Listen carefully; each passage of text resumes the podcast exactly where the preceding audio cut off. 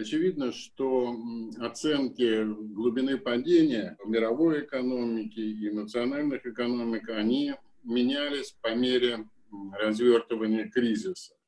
Ну, скажем, еще месяц тому назад были оценки о том, что мировая экономика сохранит позитивную динамику, ее темпы роста уменьшится, скажем, до полутора процентов. Последний прогноз Международного валютного фонда, который вышел вчера, говорит о том, что мировая экономика сократится на 3%. Это очень много. Это очень много. Если говорить о российской экономике, то ее прогноз падения это 5,5%. Будем надеяться, что э, вот эти цифры уже не будут сильно э, пересматриваться в сторону увеличения глубины падения, но все равно это, в общем, очень-очень тревожная цифра. Среди наших экспертов ближе всех к такой реалистической оценке падения российской экономики оказался Алексей Кудрин. Он говорил о падении на 3,5-5,5%. Есть у него и более драматический сценарий, но пока вот так. А что это означает для России и для ее граждан? Россия переживает четвертый экономический кризис и, может быть, такое пятое драматическое событие, имея в виду трансформационный шок начала 90-х годов за весьма короткую, короткую историю. Поэтому, конечно, и у государства, и у бизнеса, и у домашних хозяйств вот этот драматический опыт присутствует во всем их поведении. И, наверное, все-таки вот это как-то помогает менее безболезненно а, проходить те проблемы, с которыми мы а, сталкиваемся. Сегодня очевидно, что страна вступила в период такого кризисного управления, поэтому, я думаю, все такие инерционные механизмы, все автопилоты выключаются и включается ручное управление, причем ручное управление как на уровне федеральной власти, так и на уровне региональной власти. И, конечно, каждое предприятие, каждый бизнес должен тоже переключиться с э, тех планов, которые были по развитию бизнеса, которые были сделаны, как говорится, в мирное время, на вот эту реальную ситуацию, которая сегодня складывается.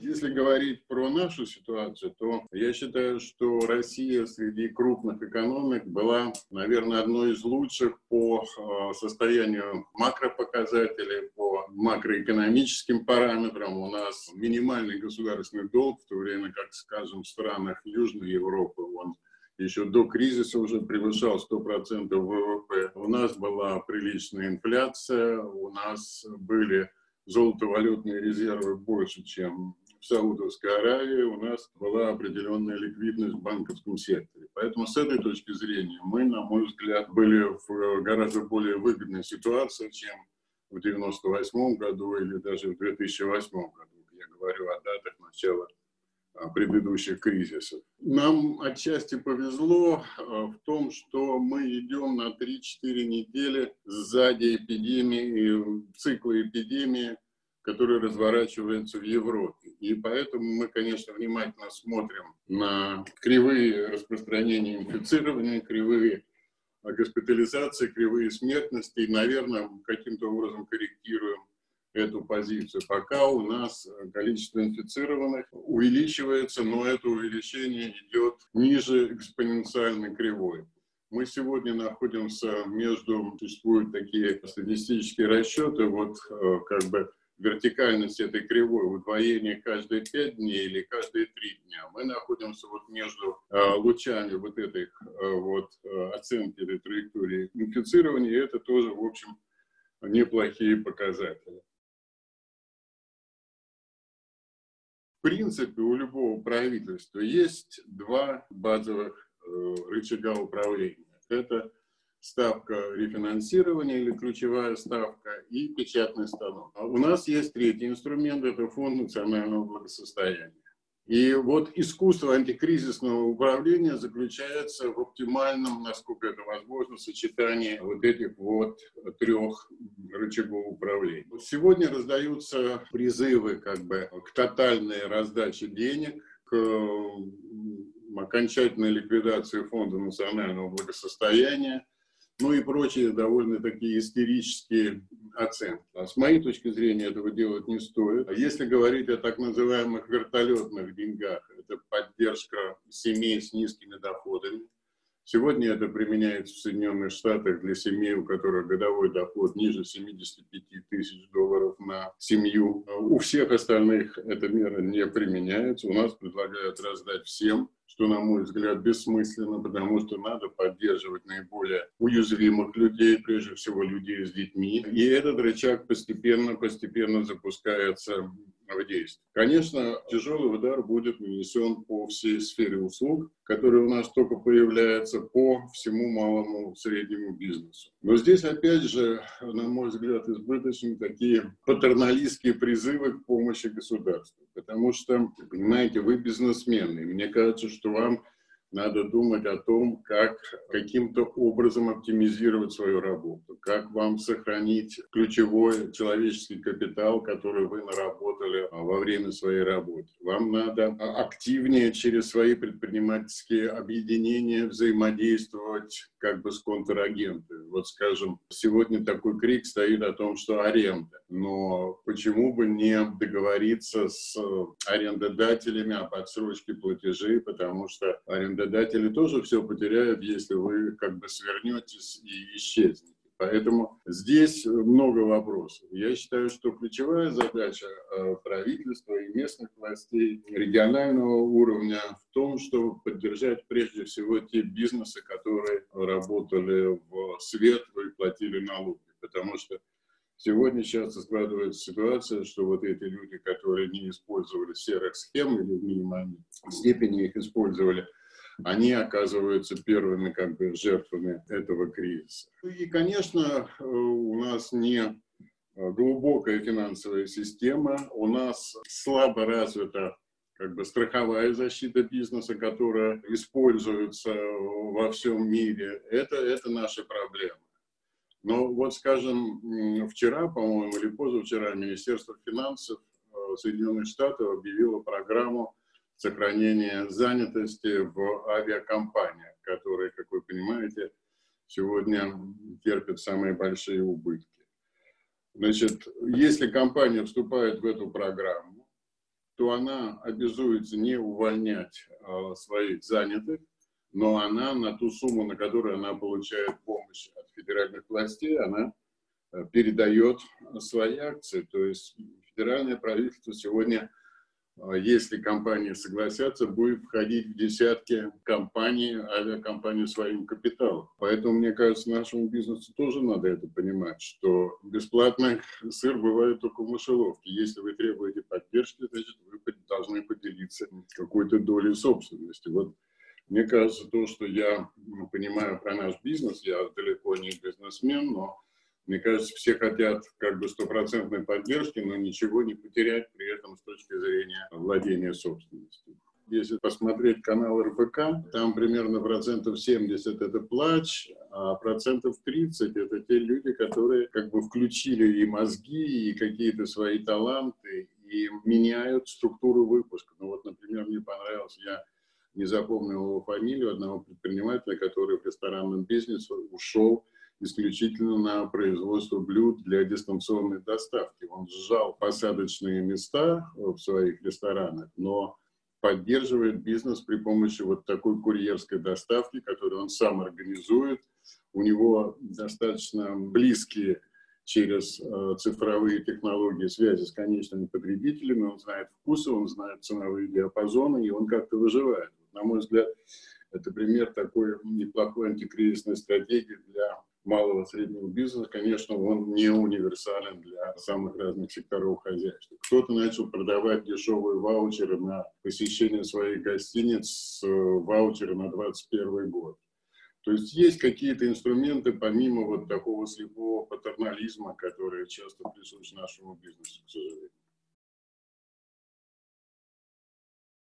В развитых экономиках, очевидно, произошла такая глубокая социальная дифференциация, возникли так называемые расколотые общества, и социальная сплоченность, безусловно, упала. И признаком этого является вот этот взрыв популизма, взрыв протекционизма, изоляционизма, приход таких людей, как Дональд Трамп, Борис Джонсон, ну, можем много перечислять, этот тренд совершенно очевиден. А, Сальвини в Италии, Болсонaro в Бразилии и так далее. И вот, на мой взгляд, этот кризис обострит эту проблему, потому что, во-первых, уменьшится спрос на низкоквалифицированные профессии, скажем, водителя, строителя и так далее, и возрастет спрос на специалистов в области цифровой технологии, квалифицированных врачей, откроется пространство для фармацевтических компаний. То есть вот этот тренд, а, он, на мой взгляд, как бы не вызывает сомнений. Вот как с ним бороться? Есть такие оценки, что вот этот подход, так называемый гарантированный базовый доход, который активно использовался в Финляндии, он получит новое распространение. В нашем случае, я думаю, посткризисный период неизбежно введение двухступенчатой, а не плоской шкалы подоходного налога. Скажем, это все надо, конечно, считать, но я думаю, что лица, получившие годовой доход превышает миллион рублей, они могут платить не 13, а 20%. И мне кажется, что надо переносить нагрузку с работодателей на индивидуальных людей, на занятых, чтобы они понимали, что они платят, и они бы тогда испытывали какую-то потребность в том, чтобы каким-то образом влиять на то, как эти налоговые платежи расходуются на местном, а, региональном и федеральном уровне. Это важная вещь, потому что сегодня у нас такое немного как бы по-прежнему социалистическое отношение к налогам, потому что ну, страховые взносы, которые платят работодатели, они происходят автоматически, как-то люди этого не чувствуют. А когда каждый будет сам нести ответственность за свои налоговые платежи, на мой взгляд, это, в общем, будет такая полезная история с многих точек зрения. И это шаг в сторону демократии, демократии, потому что, как говорится, no taxation without representation – это один из а, постулатов а, такой либеральной мысли американской. То есть, если у тебя нет представительства, то ты не платишь налоги. Вот эта дискуссия все время идет в федеральном округе Колумбия, где расположена столица Соединенных Штатов, потому что у них нет своих конгрессменов. И они этим очень недовольны. Но мы как бы находимся еще в начале этого пути, поэтому для нас, конечно, еще какие-то другие инструменты должны, но они должны включаться. Если вообще говорить вот э, о структуре малого бизнеса, вот я включил на своем компьютере статистику о том, э, какие потребительские товары провалились вот за последние 4 недели. Но вот я вижу, что упал на 77% спрос на чемоданы, на 60% спрос на купальники, на дроны на 60% и всего на 33% упал спрос на клюшки для гольфа но вырос спрос, скажем, на одноразовые перчатки, на машины, которые выпекают хлеб, на супы, крупы и так далее. То есть некая переструктуризация вот этого сегмента малого среднего бизнеса, она, безусловно, необходима, потому что ну, перед кризисом у нас в каждом подвале был салон красоты. На мой взгляд, это избыточное или количество, скажем, пластических хирургов, предлагающих свои услуги, оно тоже зашкаливало. И, конечно, кризис, он как-то приведет в некое соответствие возможностей и потребностей. Европейский Союз тоже, с моей точки зрения, в общем, оказался не очень готов. И страны Южной Европы, прежде всего Италия, Испания, с не очень такими мощными системами а, общественного здравоохранения, они несут, в общем, очень большие потери, и сюда же можно отнести и Францию. Первая реакция э, стран, входящих в Европейский Союз, она была абсолютно такой средневековой, захлопнуть границы, отсидеться за забором. И вот как бы жертвой этой политики стала прежде всего шенгенская зона, Сейчас появляются такие оценки, что шенгенская зона откроется не раньше, наверное, весны 2021 года, пока перемещение между странами ограничено. Жертвой стал пакт э, стабильности, так называемые мастрихские критерии, которые определяли оптимальные параметры макрофинансовые для каждой из стран входящих и так далее. Потом э, южные страны выступили с предложением ввести так называемые корона-бонды, которые помогли бы им продержаться и в кризисный, и в посткризисный период, то есть разделить вот этот вот груз финансовой ответственности, который придется нести за антикризисные мероприятия, это встретило абсолютно отрицательную и жесткую реакцию со стороны Германии и Нидерландов. Но со второго раза а, договорились о некой альтернативе этим коронабондам, о неком фонде пол а, триллиона евро. Но все это вызвало, конечно, такую достаточно обоснованную, серьезную критику Европейского Союза. И в чем, на мой взгляд, вот основная проблема Европейского Союза сегодня, она в том, что произошла такая европеизация, общеевропейское распространение ценностей, но национализация, если хотите, приватизация интересов. И вот это, конечно, как бы кризис высветил вот эту проблему, проблему этой архитектуры. То есть ценности, которые как бы являются внутренним убеждением людей, им был придан некий регламент, и они стали универсальны и для не очень как бы состоятельных людей в Румынии, и для, скажем, среднего класса Швеции. И вот такая универсализация, она без какой-то оценки национальных возможностей, национальных характеров, национальных идентичностей, это, в общем, такая проблематичная вещь. И, конечно, э, вот перед Евросоюзом стоит такая дилемма – двигаться вперед, либо включать реверс. Двигаться вперед, что я имею в виду, ввели э, общую валюту, но не ввели общий бюджет. Значит, вот шаг в сторону общеевропейского бюджета, конечно, он как бы с точки зрения экономической логики он бросится, но политически, я думаю, он тоже невозможен. Значит, включать реверс, это будет, очевидно, через пару кварталов на выходе из кризиса, каким будет этот выход в странах уязвимых, прежде всего в странах Южной Европы. Если там будут национальные дефолты, то, конечно, наверное, придется включать э, реверс, как была идея, так сказать, Грекзита, если вы помните, когда Греция ставила вопрос о выходе из Европейского Союза, но Германия при помощи достаточно мощных вливаний, но исключительно жестких требований сохранила Грецию в Евросоюзе, и Греция только сейчас в общем, выходит на некую устойчивую траекторию. Страны Южной Европы получили обещание, что никто не будет вмешиваться в их финансовую экономическую политику, если они станут реципиентами вот этого нового европейского фонда. Посмотрим, насколько, насколько эта вещь будет выдерживаться, потому что отдельные голландские политики, они делали достаточно жесткие заявления о том, что эти южане, они просто не умеют управлять своими странами, поэтому чего им помогать. Поэтому Европейский Союз столкнулся с большими вызовами.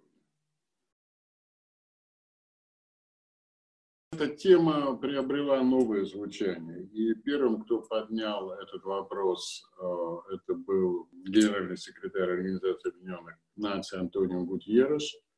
А, недавно в своей пасхальной проповеди к этому призвал Папа Римский. На виртуальном саммите стран двадцатки об этом говорил Си Цзиньпин, а, экономика которого китайская, очевидно, страдает от а, продолжающихся, сохраняющихся торговых ограничений со стороны Соединенных Штатов. А наш президент, он не говорил о отмене санкций, он предлагал ввести так называемые зеленые коридоры для поставок критической медицинской продукции, технологий и так далее. То есть эта тема приобрела новое звучание. Если говорить о санкциях Евросоюза, до тех пор, пока решения в Евросоюзе принимаются консенсусом, я не вижу той страны, которая могла бы проголосовать против этих санкций. Понимаете, всегда будут страны, как я их называю, евротинейджеры, которые, скажем, страны Балтии, которые всегда будут за эти санкции, потому что они ищут э, политическую легитимность, они пытаются выстроить национальную идентичность своих стран именно на всяческом акцентировании российской угрозы. Ну, может быть, какая-то страна, которая очень пострадает от санкций, которая связана с Россией, она и проголосует против этих санкций, но у меня есть определенные сомнения, потому что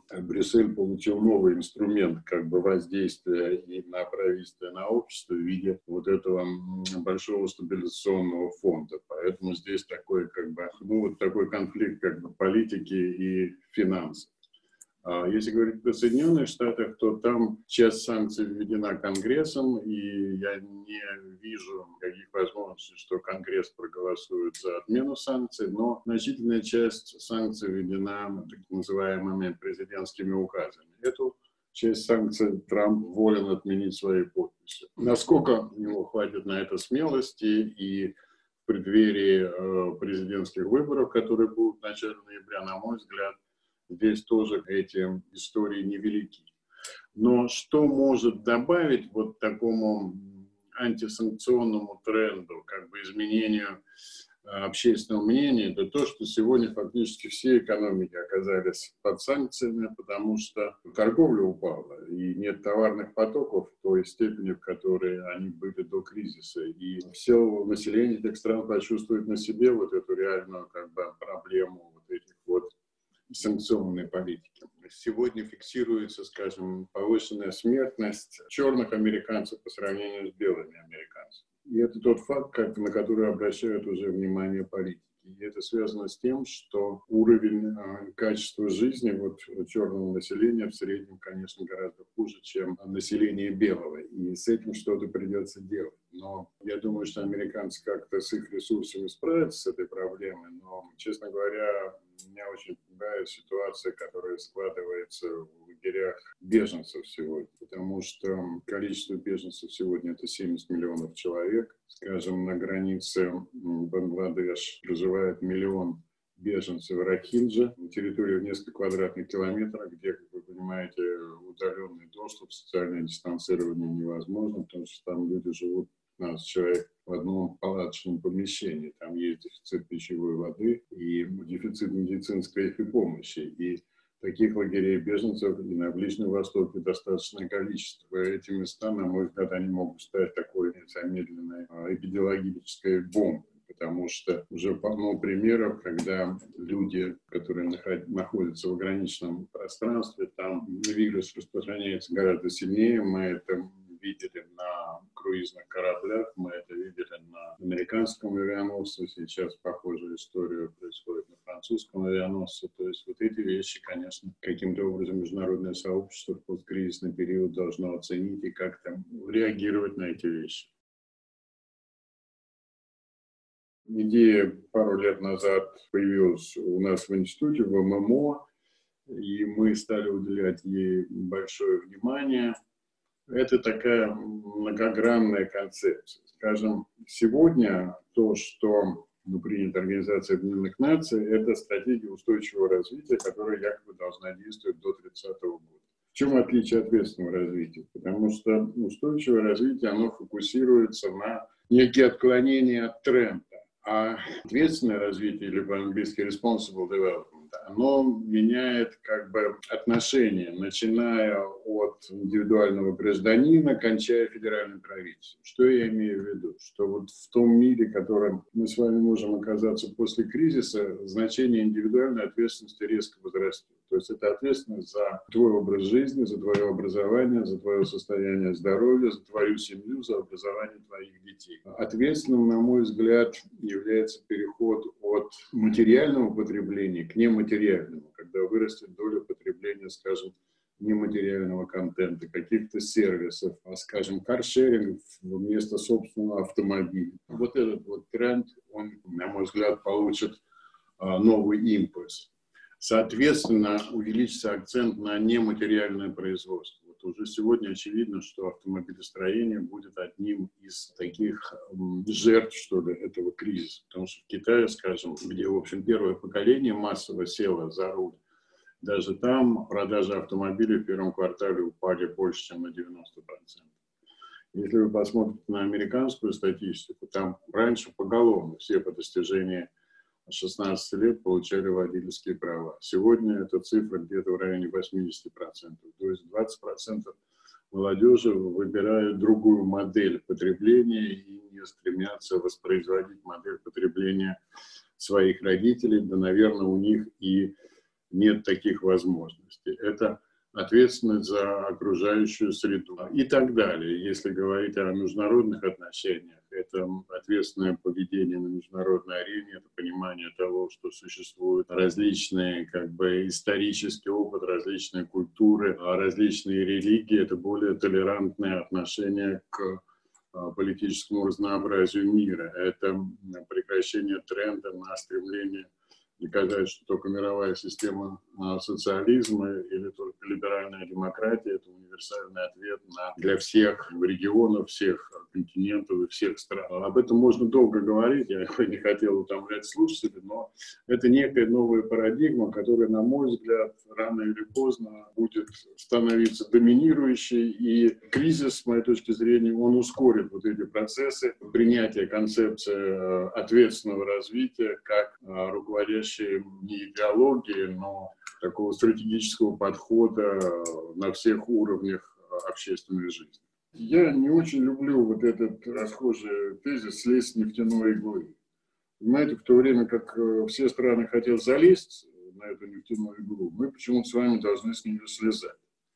Понимаете, и классический пример – это Соединенные Штаты, которые сделали все, чтобы залезть на эту иглу. Поэтому тут дело не в том, чтобы слезть или не слезть. То, что как бы дано Э, от Бога дано природа, это надо использовать э, в интересах, в интересах национального развития, как это успешно делает Норвегия. Если там кто-то сказал, что надо слезть Норвегии с нефтяной иглы, но я думаю, что это бы не вызвало аплодисменты. Другое дело, что, конечно, нужно диверсифицировать экономику, и у нас постепенно этот процесс идет, и я считаю, что Россия по сравнению с другими нефтедобывающими странами, не считая, скажем, там, Норвегии, Соединенных Штатов, обладает в общем, высококвалифицированным населением, которое стремится в этот цифровой мир, и в этом я вижу некий залог э, все-таки вот этой вот грядущей диверсификации. Если говорить об ответственном развитии, то, на мой взгляд, ответственность э, власти должна заключаться в том, что такие категории занятых, высококвалифицированные, как, скажем, врачи, вузовские преподаватели, учителя, они должны получить гораздо более высокий статус в обществе, потому что они как бы проводники этого ответственного развития. Если у вас плохое образование, вы никогда не будете ответственным ни по отношению к себе, ни по отношению к своей семье или к своему городу. Поэтому вот это тоже как бы акцент на а, вот эти интеллектуальные услуги, это тоже очень важный компонент э, ответственного развития. Сегодня тоже многие журналисты, многие обозреватели, они сравнивают текущий кризис с предыдущими, ищут каких-то аналогий. Я убежден в том, что таких аналогий нет, что каждый кризис – это, как знаете, по Толстому. Все счастливые семьи одинаковы, каждая несчастная, несчастлива по-своему. Так и с этими кризисами. А если говорить о самых отдаленных аналогиях, то здесь что-то среднее между Великой депрессией 29-33 года и кризисом, связанным с испанским гриппом, так называемой испанкой в 18-19 году. Но эти аналогии, они весьма условны, потому что вот эта Великая депрессия, она а, вызвала к жизни развитие очень мощных инструментов государственного а, регулирования. Испанка, испанский грипп, его распространение было отягощено мировой войной. Поэтому я вот здесь таких прямых аналогий э, не вижу. Но то, что, конечно, вот нам предстоит пройти через весьма болезненный период э, своей жизни, это для меня очевидно. И здесь как бы я вот в одной из своих статей написал, что известный лозунг «ни шагу назад» сегодня можно перефразировать и сказать себе «ни шагу вперед» потому что именно то, что мы находимся в режиме социального дистанцирования, позволяет пока, пока позволяет нашей системе здравоохранения справляться э, с потоком заболевших. А мы в гораздо более выгодной сегодня эпидемиологической ситуации, чем страны Южной Европы или Соединенные Штаты. И дай бог нам сохранить этот тренд. Вот это вот у меня вызывает э, большую беспокойность. Ну и, конечно, понимаете, вот э, сегодня надо сохранять человеческий капитал, а не физические или организационные структуры. В этом, как бы, на мой взгляд, некий ответ и ключевое направление деятельности всех уровней власти должно быть на кризисный период. Я очень так скромно отношусь к возможности трансплантации зарубежного опыта на как бы, землю родных осин. Это всегда все по-другому получается. Но очень аккуратно ведет себя Австрия сегодня. Но это маленькая страна с очень дисциплинированным, ответственным населением. Там открыли, скажем, маленькие магазины, но следующий покупатель в него не входит, пока предыдущий не выйдет. Я не уверен, что в наших реалиях э, такая вещь возможна. Поэтому какие-то общие тренды мы можем отслеживать и можем на них реагировать, скажем, вот на кривую пандемии, пока она у нас не такая не колоколообразная, а более плоская, что к чему стремятся все страны. А вот это важная вещь. Ну, вот эти вот инструменты и неконвенциональные макрофинансовые политики и так называемые вертолетные деньги, которые поддерживают наиболее уязвимые слои населения, семьи а с большим количеством детей. Это тоже, на мой взгляд, правильный шаг, и он достаточно универсальный. Ну, я весьма скептически отношусь к опыту Швеции, которая пошла по пути так называемого популяционного иммунитета, то есть что быстренько все должны переболеть и как бы не прерывать экономическую жизнь. Очень много сейчас критики в этой политике, но а, Швеция как бы остается такой уникальной страной, и здесь она нам не пример. А, скажем, вот пример Южной Кореи, где акцент был на массовое тестирование а, населения, это позитивный пример. Сегодня говорят о том, что наши медики должны быть тестированы на наличие антител. Это, с моей точки зрения, тоже правильный шаг, потому что они сегодня как бы что называется, под огнем противника, они сегодня находятся в самом уязвимом состоянии. Скажем, в Италии скончалось больше 200 врачей уже от коронавируса. Так что, понимаете, тут нужно применять собственную голову, а не все время копировать, что происходит где-то за границей. А когда мы с вами начнем гулять опять, ну, Вы знаете, я думаю, что это произойдет не раньше осени, потому что сейчас э, эксперты обсуждают вторую, третью волну коронавируса, как по аналогии с испанкой, она может как раз прийтись либо на лето, либо э, на раннюю осень. И сейчас вот э, лучшие инструменты такого уменьшения, безболезненного уменьшения как бы масштаба экономики, постановки экономики на паузу или установки на паузу компании, они будут как бы анализироваться, отрабатываться, и нельзя исключать, что временные возвраты к этому социальному дистанцированию могут ожидать нас в будущем. Я думаю, что мировая экономика начнет восстанавливаться не раньше четвертого квартала 2021 года при оптимистических прогнозах по инфицированию, по борьбе с коронавирусом. Поэтому трудные времена пришли, так бы я сказал. Но не надо падать духом. Смотрите стриминговые программы, играете в игры, и сейчас эти сектора экономики, они, конечно, получат очень большое развитие.